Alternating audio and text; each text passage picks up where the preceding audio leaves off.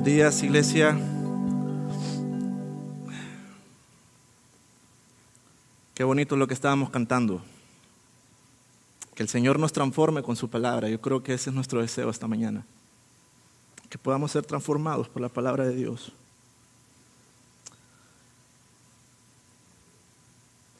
Vamos a continuar con nuestro estudio en el capítulo 5 del libro de Mateo, en una sección que es conocida como el Sermón del Monte. Una sección que inicia en el capítulo 5 y termina en el capítulo 7. Y lo que encontramos ahí es parte del cumplimiento profético de lo que iba a ser el Mesías. En el Antiguo Testamento, en Isaías, el Mesías era alguien que no solamente iba a hacer señales, sino que también iba a ser alguien que iba a enseñar al pueblo. Y lo que está haciendo nuestro Señor Jesús en estos capítulos del 5 al 7 es enseñar al pueblo. Él comienza a exponer a sus discípulos cómo es su reino y cómo este reino es completamente contrario a la filosofía de este mundo. Y durante el mes de febrero nuestro pastor Daniel nos estuvo enseñando acerca de lo que son las bienaventuranzas y aprendíamos cómo es el carácter de alguien que es ciudadano del reino de los cielos y cómo esas actitudes traen bendición, traen gozo, traen dicha a la vida del cristiano aún en medio de cualquier dificultad. Así que esta mañana vamos a estudiar los versículos del 13 al 16 de Mateo capítulo 5 y quiero pedirles que por favor puedan ir buscándolo en sus Biblias. Mateo capítulo 5, versículos del 13 al 16. Hoy vamos a ver entonces cómo esta actitud de ser un pobre de espíritu de alguien manso, de tener hambre y sed de justicia, una actitud de misericordia, de tener un corazón limpio, de ser un pacificador, es lo que nos capacita a cada uno de nosotros para que podamos ser la influencia que este mundo necesita. Y mientras meditamos en el pasaje esta mañana, yo quiero desafiarte a que puedas estar pensando en algo durante la enseñanza. Y es la pregunta, ¿Con qué propósito Dios, con qué propósito Dios te ha dejado en este mundo? ¿Para qué Dios me salvó? ¿Cuál es mi propósito en esta vida? Y que a medida vayamos entonces desarrollando esta enseñanza podamos ser confrontados por el Espíritu Santo. Hermanos, este es un texto bastante conocido. Decir que la iglesia es la sal y la luz es algo muy común en el vocabulario de la iglesia. Pero mi deseo y mi anhelo esta mañana es que Dios utilice su palabra para que a la luz de las escrituras nosotros podamos examinar nuestras vidas y que podamos meditar y evaluar si realmente estamos viviendo en base entonces a lo que Jesús dice que nosotros somos. Y antes de comenzar con el texto vamos a, vamos a orar. Padre, como cantábamos ahorita, la razón por la que estamos reunidos acá, Señor, es porque queremos ser transformados por tu palabra. Señor, líbranos de, de ser iguales. Líbranos, Señor, de pretender que tenemos una relación contigo, Padre, y no cambiar. Señor, mi deseo esta mañana es que la manera como tú me has confrontado y me has quebrantado, Señor, con este pasaje, que también traigas un desafío a la iglesia, Señor, para poder ser lo que tú dices que nosotros somos. Señor, oro que sea tu palabra discerniendo los pensamientos y las intenciones del corazón de mis hermanos esta mañana. Oro, Señor, que le des gracia a tu siervo para poder exponer también las escrituras de una manera en la que pueda honrarte, Señor, y glorificarte. Y en el nombre de tu Hijo Jesucristo oramos. Amén. Amén. Entonces vamos a leer el el texto que tenemos esta mañana, Mateo capítulo 5, versículos del 13 al 16. El Señor Jesús dice, vosotros sois la sal de la tierra, pero si la sal se desvaneciere, ¿con qué será salada? No sirve más para nada, sino para ser echada fuera y hollada por los hombres. Vosotros sois la luz del mundo, y una ciudad asentada sobre un monte no se puede esconder ni se enciende una luz y se pone debajo del almud, sino sobre el candelero y alumbra a todos los que están en casa. Así alumbre vuestra luz delante de los hombres, para que vean vuestras buenas obras y glorifiquen a vuestro Padre que está en los cielos. Yo quiero que ustedes puedan observar en sus Biblias, nuevamente en el pasaje, que además de que el Señor está diciendo lo que nosotros somos, yo quiero que podamos identificar en dónde es que lo somos. Si ustedes se fijan, Jesús dice que nosotros somos la sal, pero no está diciendo que somos la sal del salero. No está diciendo que somos la luz de la lámpara. Él está mencionando un lugar y dice que ese lugar, ese es el mundo, es esta tierra. Así que primeramente lo que vamos a hacer es pensar un poco en cuál es la condición del mundo actual en el que vivimos. Y ah, voy a presentarles, hermanos, unas cifras, unos datos, con la intención de no caer en el alarmismo, no, no, no piensen que es amarillismo, sino más con la intención de que podamos abrir nuestros ojos ante la realidad de lo que está sucediendo en el mundo. Vivimos en un mundo que está en descomposición. Vivimos en un mundo que se está corrompiendo cada vez más por el pecado. Nosotros podemos ver las noticias ahorita y miramos lo que está sucediendo al otro lado del mundo, las guerras. Pero no solamente hay guerras en Ucrania, con Rusia, también hay guerras en, Rusia, en, en Yemen, hay guerras en Irán, hay guerra en Pakistán. Hay una crisis económica de la cual pues no estamos exentos nosotros acá en el país. Y por lo que miramos en las noticias va a ser algo que va a seguir incrementando. También de todo conocimiento que hay una crisis climática, hay un cambio. El clima cada vez es peor. Y es que el Señor dijo que esta tierra cada vez más va a ir dando los dolores de parto, porque el Señor Jesús está cerca. Pero la descomposición que tiene el mundo también es una descomposición que está agarrando a las familias. Hermanos, hay 2.327 millones de divorcios solamente en 10 países durante el año 2019. En Honduras hay 17 divorcios al día, según el Registro Nacional de las Personas, en el año 2021. Hay cerca de 980 mil hogares ya del mismo sexo en Estados Unidos y en 34 de los 193 países el matrimonio igualitario ya es algo permitido. No solamente hay una crisis familiar, sino que también tenemos una crisis moral.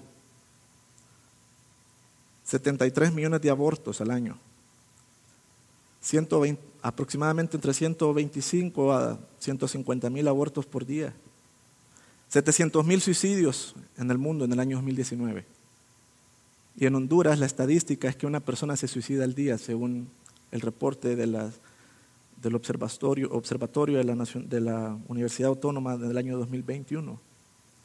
No solamente es un mundo que se está descomponiendo por el pecado, sino que también es un mundo que está en oscuridad, un mundo que está en confusión, un mundo que está en ignorancia, un mundo que está en tinieblas.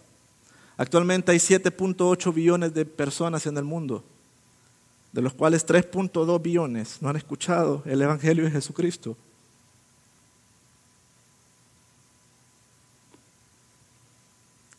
...66 mil personas, hermanos, están muriendo al día sin conocer a Dios. Y nosotros vemos nuestro país y el 48% de nuestro país es considerado población evangélica. Pero somos el cuarto país más corrupto. Somos el tercer país más violento de América Latina. Vivimos en un mundo entonces que está corrompiéndose, vivimos en un mundo que está en oscuridad. Y el tiempo en el que estaba nuestro Señor Jesús hablando no era un tiempo tampoco muy, muy distinto, era un tiempo difícil. Y es por esta razón que el Señor Jesús les está enseñando a los discípulos para que ellos entiendan la necesidad. Él les está dejando claro cuál es la función que tenemos los cristianos, sus hijos en este mundo. Y de eso va a continuar hablando el, los versículos que tenemos esta mañana. Ya vamos a volverlo a leer, versículo 13 al versículo 14. Dice, vosotros sois la sal de la tierra, pero si la sal se desvaneciere, ¿con qué será salada? No sirve más para nada, sino para ser echada fuera y oída por los hombres. Vosotros sois la luz del mundo. Una ciudad sentada sobre un monte no se puede esconder. De manera que ante la condición del mundo, ante la necesidad, el Señor está diciendo que los hijos de Dios somos la influencia que este mundo necesita. Y él utiliza dos metáforas para referirse a cómo debe de ser esa influencia que tienen los hijos de Dios. Él dice que son sal y él dice que son luz. Y primeramente entonces vamos a hablar acerca de la sal. La sal en tiempos bíblicos era algo considerado muy valioso. De hecho, era una forma de pago que existía dentro del imperio romano. Así se les pagaba a los soldados. Y de ahí viene lo que nosotros hoy en día conocemos como salario. Sal, salario. También en el Antiguo Testamento encontramos que ah, una manera de hacer una transacción o un pacto o un contrato con alguien era a través de la sal. En Segunda de Crónicas, capítulo 13, se describe un pacto de sal que Dios hace con David. También las ofrendas que se realizaban en el tabernáculo y en el templo tenían que ser sazonadas con sal y de eso habla Levítico capítulo 2 versículo 10. Sin embargo, en este momento cuando el Señor Jesús le está hablando a estas personas, ¿por qué utiliza el ejemplo de la sal? Y la respuesta la encontramos en el contexto cultural y es la idea de preservar. La gente que estaba escuchando a Jesús, recordemos que eran de la ciudad de Capernaum, una ciudad marítima en la región de Galilea. Es probable que la mayor parte de esta gente que estaba escuchando al Señor, muchos de ellos eran pescadores y ellos entendían muy bien a lo que el Señor estaba refiriéndose con la sal. Nosotros, para, nosotros hoy en día tenemos refrigeradoras, tenemos freezers en las casas, pero en este momento no existían refrigeradoras. Y la gente que pescaba, la gente que compraba la carne, la única manera que podían eh, preservarla por más tiempo era poniéndole sal. Así que esta gente entendía a la perfección lo que el Señor Jesús estaba diciendo. Y es que hermanos, los cristianos somos puestos como la sal en este mundo para evitar la descomposición por el pecado que cada vez avanza con mayor rapidez. Es importante resaltar que la sal no hace que el alimento se pudra, pero sí hace que perdure por más tiempo. Los cristianos no vamos a poder impedir la maldad del mundo, pero sí nuestra presencia debe ser la influencia que este mundo necesita. Debe ser una influencia para que la maldad se sienta incómoda y quienes practican el pecado se sientan incómodos ante nuestra presencia. La segunda intención no solamente es preservar, sino que también la sal sirve para darle sabor a la comida. Nuestro Señor Jesús en, otros, eh, en otras partes del Evangelio, en Marcos 9:50 y en Lucas 14:35, cuando Él se refiere a la sal, se está refiriendo a dar sabor. Y es que la sal es un ingrediente básico para la comida. Encontré un versículo bien interesante, Job 6:6, dice de que lo insípido se debe de comer con sal y que qué difícil es comerse un huevo sin sal. Tiene mucha razón Job. De hecho, ahora en estos tiempos de pandemia, cuando alguien no le sentía sabor a la comida, era un poco preocupante, ¿verdad?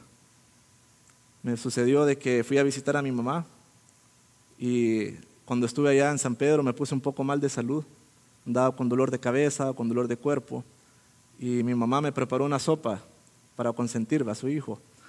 Y cuando la pruebo no le sentí sabor y yo lo primero que pensé es, ya me contagié. En eso se sienta mi hijo a comer y ustedes saben, los niños con la inocencia y al mismo tiempo la sinceridad que los caracteriza. Dice mi hijo Lucas, eh, abuela, esta sopa no tiene sabor. Y en eso mi mamá dice, ah, es que no le puse sal. Y ahí, hermanos, se me fue, se me fue el temor de haberme enfermado. Pero así es la comida sin sal, o sea, es insípida. Y el Señor está diciendo que así es el mundo también. El mundo no tiene sabor, el mundo no tiene sentido.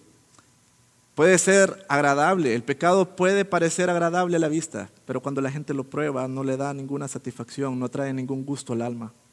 Por esta razón el Señor Jesús está diciendo que somos los cristianos, los elegidos, para darle sabor a esta vida.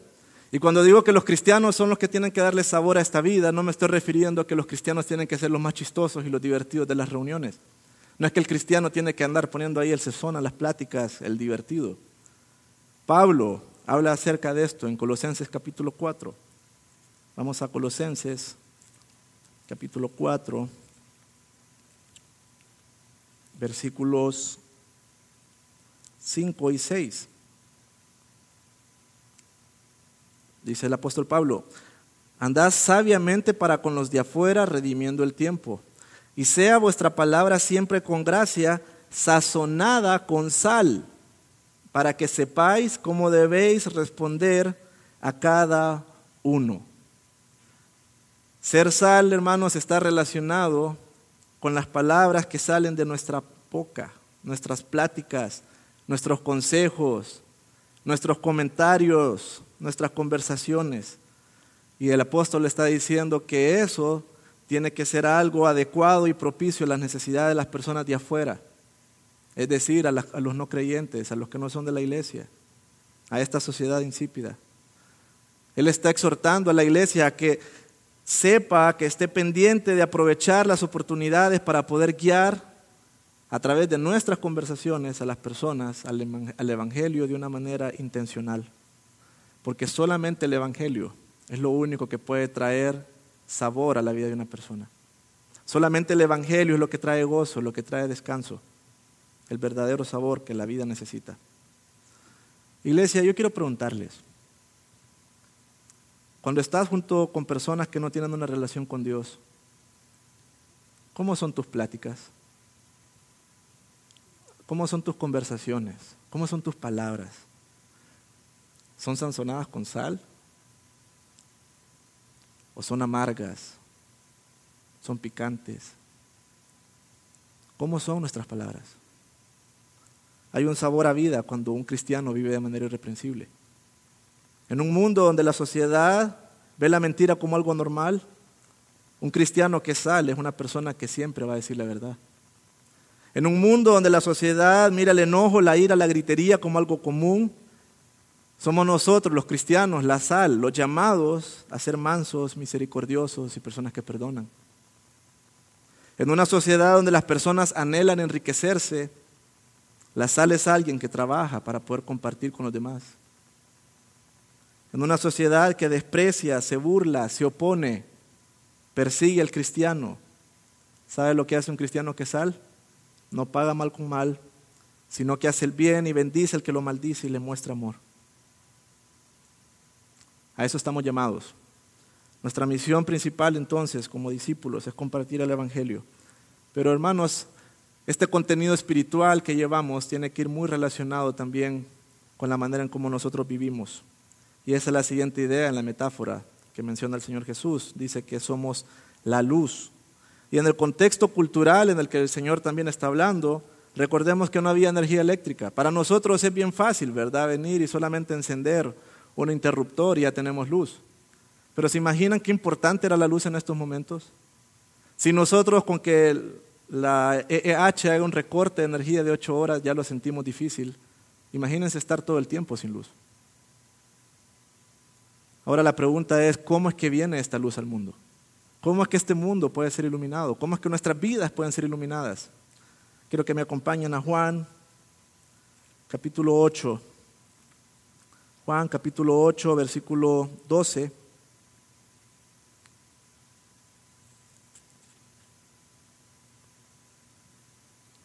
Tenemos a nuestro Señor Jesús hablando acerca de quién dice Él que es. Dice, otra vez Jesús les habló diciendo, yo soy la luz del mundo, el que me sigue no andará en tinieblas, sino que tendrá la luz de la vida.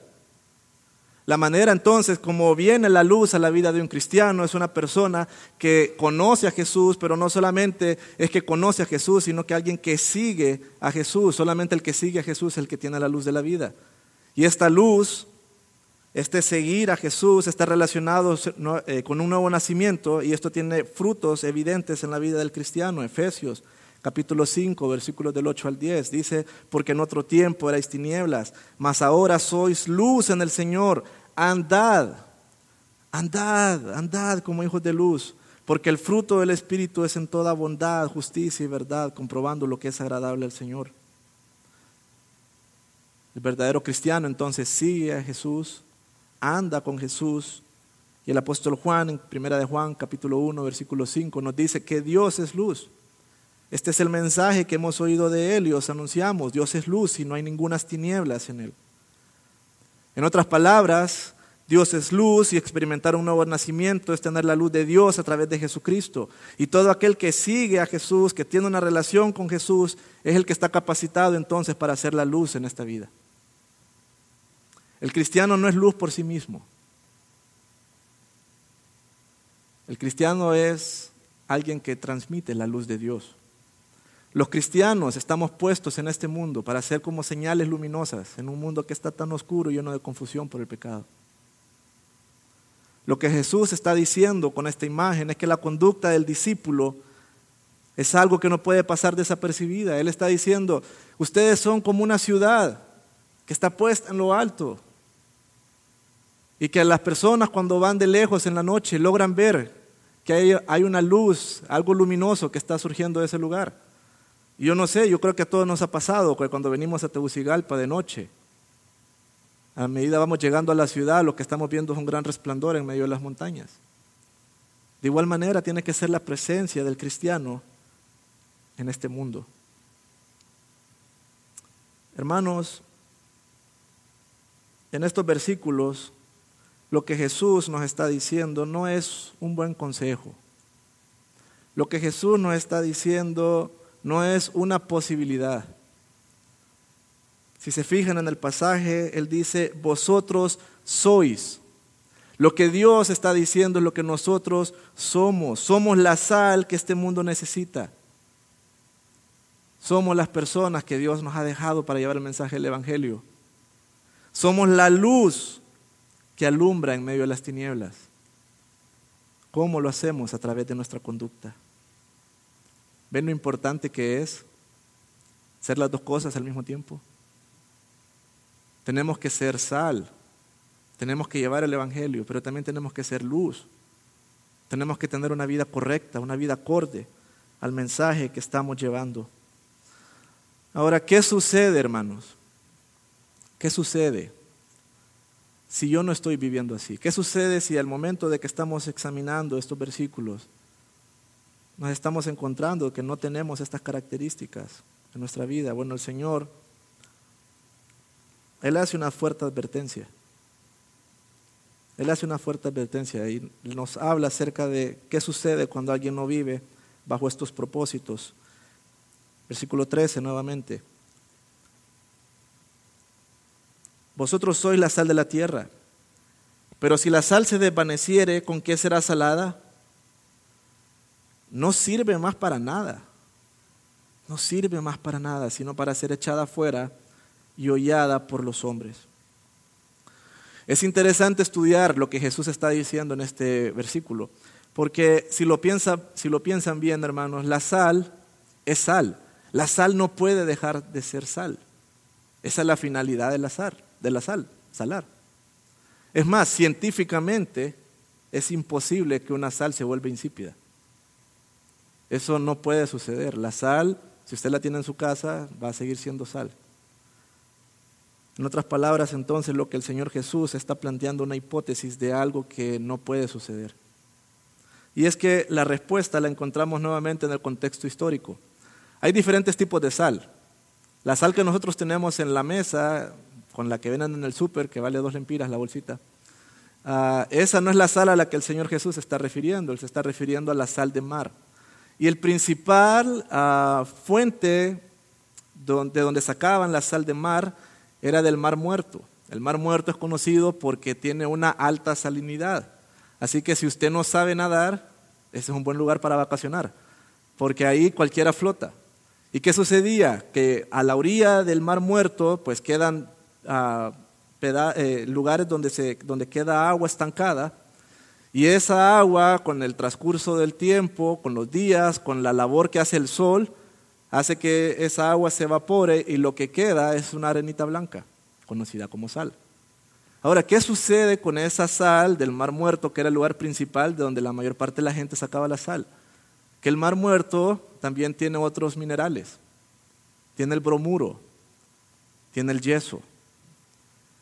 Y lo que sucedía es que esa sal parecía sal, o sea, era una arenita blanca con la textura de sal, apariencia de sal.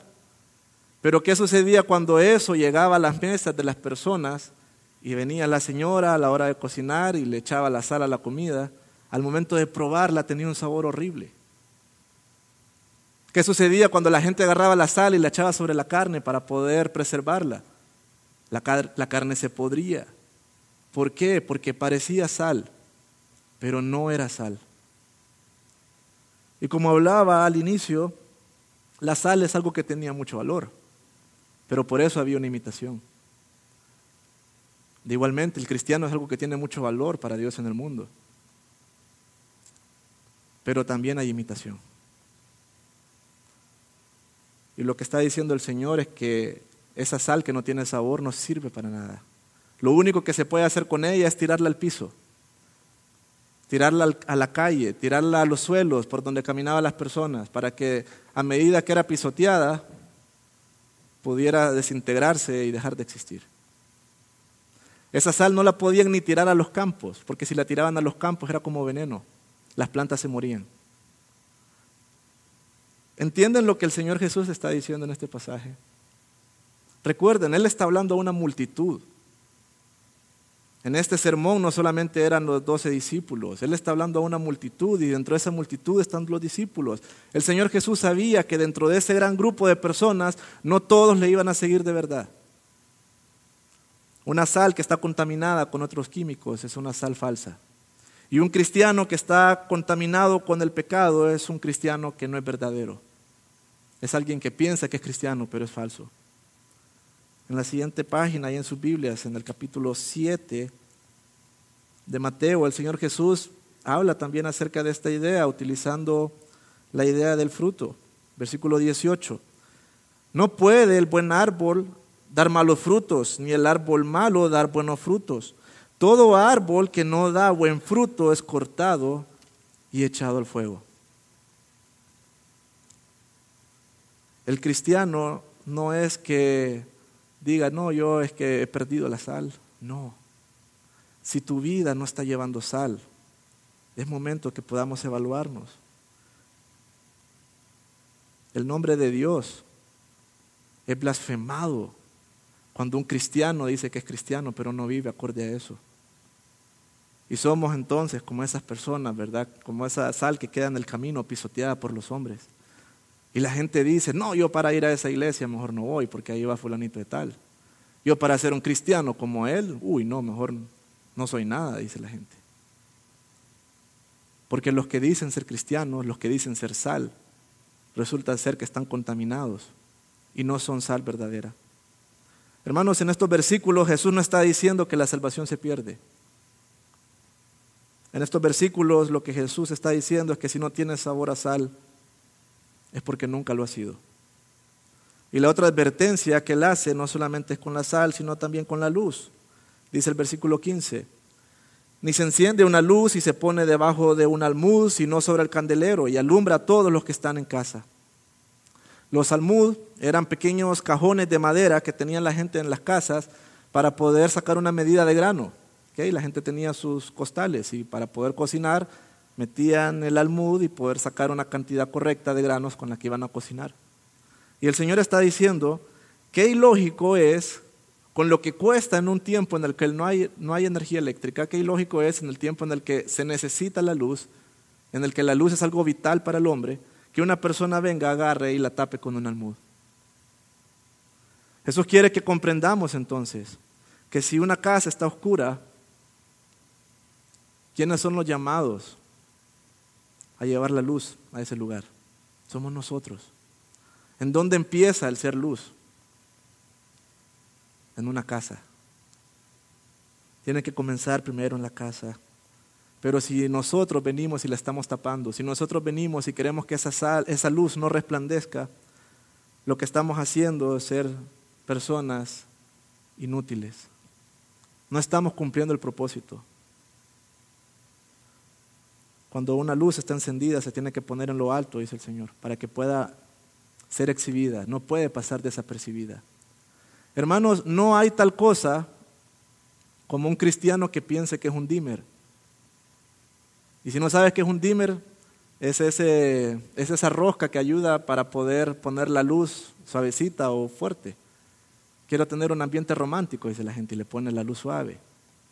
El cristiano no es así. La luz del cristiano no se puede regular porque es la luz de Dios la que tiene. El cristiano debe de alumbrar fuerte, el cristiano debe de alumbrar radiantemente en cualquier lugar en donde se encuentre. Es más, esa luz tiene que hacer que la presencia de Él sea incómoda muchas veces. Mira lo que dice Efesios capítulo 5, versículo 13. Dice, mas todas las cosas, cuando son puestas en evidencia por la luz, son hechas manifiestas, porque la luz es lo que lo manifiesta todo. La luz es lo que manifiesta todo. ¿Les ha sucedido que la presencia de un creyente hace que el ambiente en una reunión se vuelva incómoda? Yo me sentí muy gozoso esta semana porque en, un discipulado visitando a una pareja, venía venía la hermana y me comentaba y me decía, ¿sabe qué sucede, Gerson? A veces cuando yo estoy con mis amigas, que a veces cuando yo regreso ahí, que voy al baño, regreso, eh, ellas están riendo y yo pregunto, hey, ¿de qué se ríen? Y ellas dicen, no, no te podemos mostrar, no te podemos decir. Es que sabemos que si, eh, si te decimos esto es algo que te va a molestar. Y a mí me alegra eso, porque eso es lo que está diciendo el Señor que tenemos que ser. Nuestra presencia, nuestra conducta, nuestra forma de vida, hermanos, tiene que ser algo que muestre, que ponga en evidencia el pecado en la vida de las personas. En un grupo casa también esta semana había una muchacha que comentaba que en su familia no le invitan a las fiestas familiares porque se consume alcohol. Ya ni se toma la molestia de invitarla. Así debe de alumbrar, hermanos, la conducta de un verdadero cristiano. Ahora en el versículo 16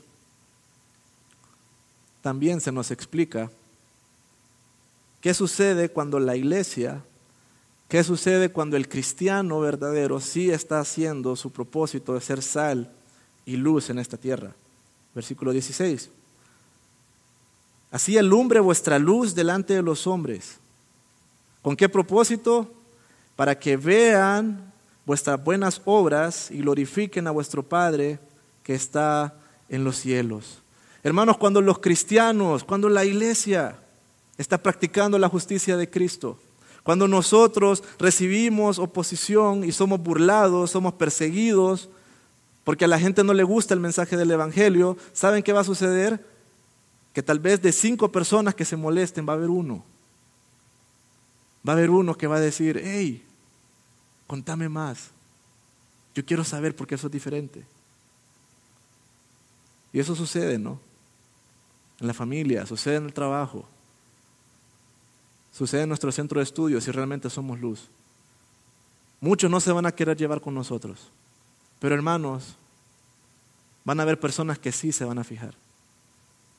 Y esas personas cuando se acerquen a nosotros, tenemos que tener la actitud correcta.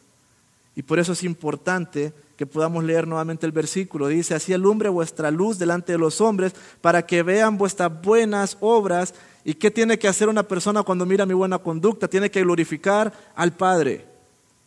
¿Saben qué sucede muchas veces? Que el cristiano cuando solamente es luz pero no es sal, es alguien que tiene una muy buena conducta, es alguien que se porta muy bien, ¿verdad? En el trabajo, en, las reuniones, en la familia. Pero cuando las personas le preguntan, hey pucha, o le hacen el buen comentario, ¿verdad? Qué bonito tu matrimonio, qué buen empleado sos. Gracias. Y se quedan callados. Y son ellos los que reciben la gloria. Pero el pasaje está diciendo que los hombres cuando miran nuestra buena conducta, lo que tienen que hacer es glorificar al Padre. ¿Qué tenemos que hacer entonces? Tenemos que ser sal y luz. Si alguien viene y nos dice que tenemos una bonita familia, gloria a Dios. ¿Sabes qué? Yo no la merezco. Yo soy malo.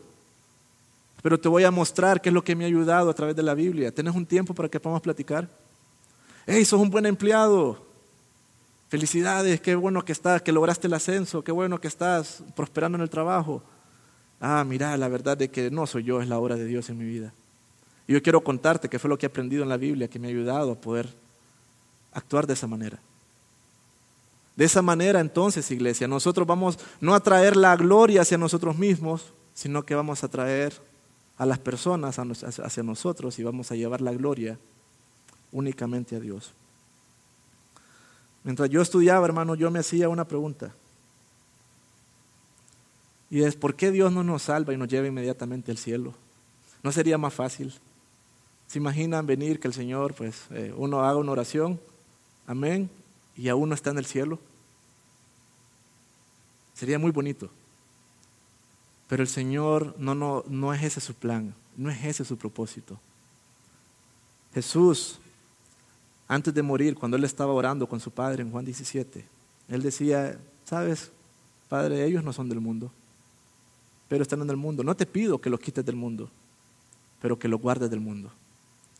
Y así como tú me enviaste al mundo, yo a ellos ahora los envío al mundo. Hermanos, Dios nos ha dejado a nosotros, nos ha dejado a su iglesia, en medio de este mundo tan oscuro, en medio de este mundo sin sabor, algo que se está descomponiendo cada vez más por el pecado, para que llevemos entonces nosotros un mensaje de esperanza y brillemos en medio de tanta oscuridad.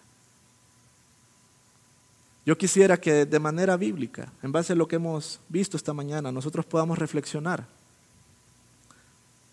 Nuevamente, entonces, ¿con qué propósito Dios me ha dejado en este mundo?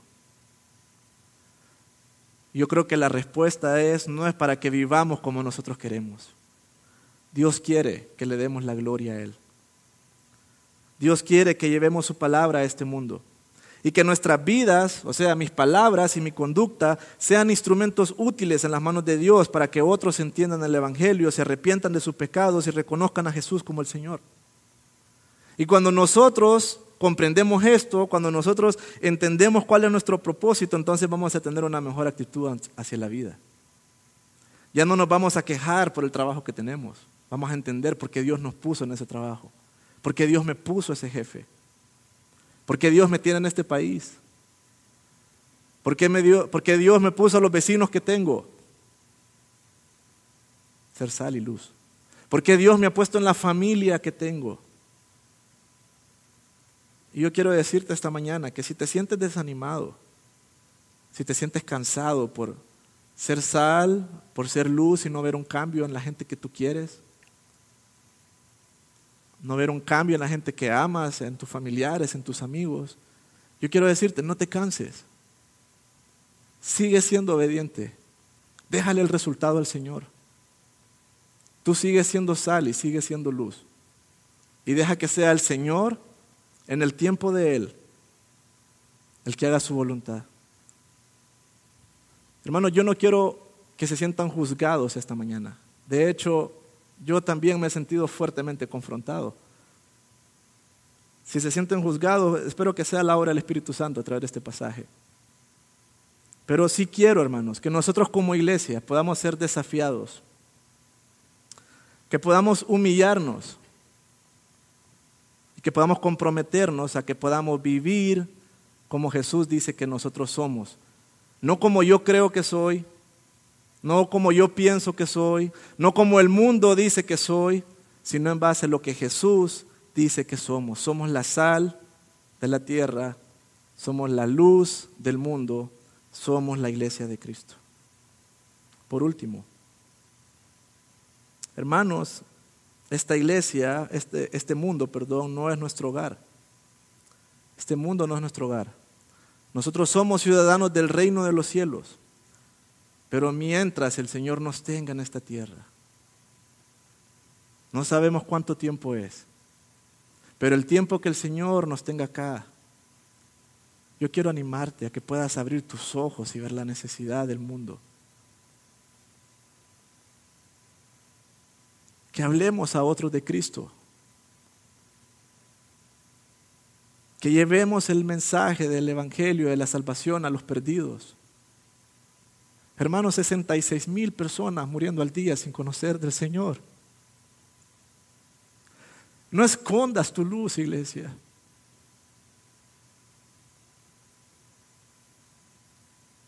Vivamos como Jesús dice que somos para que podamos glorificar al Padre cumpliendo nuestro propósito. Señor,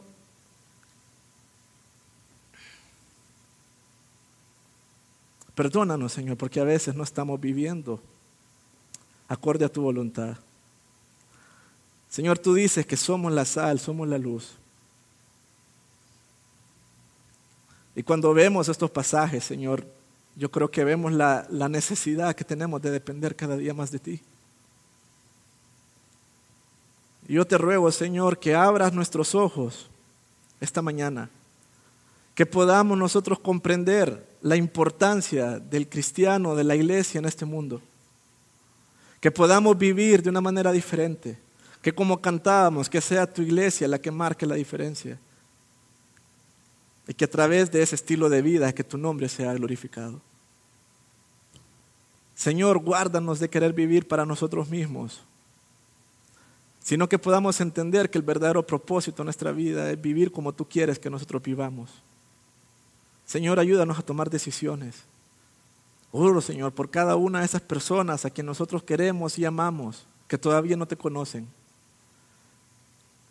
Que tú permitas, Padre, que ellos puedan tener una relación contigo y que nosotros podamos ser instrumentos útiles en tus manos a través de nuestras palabras y también de nuestra conducta.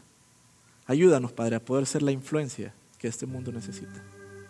En el nombre de Jesús. Amén.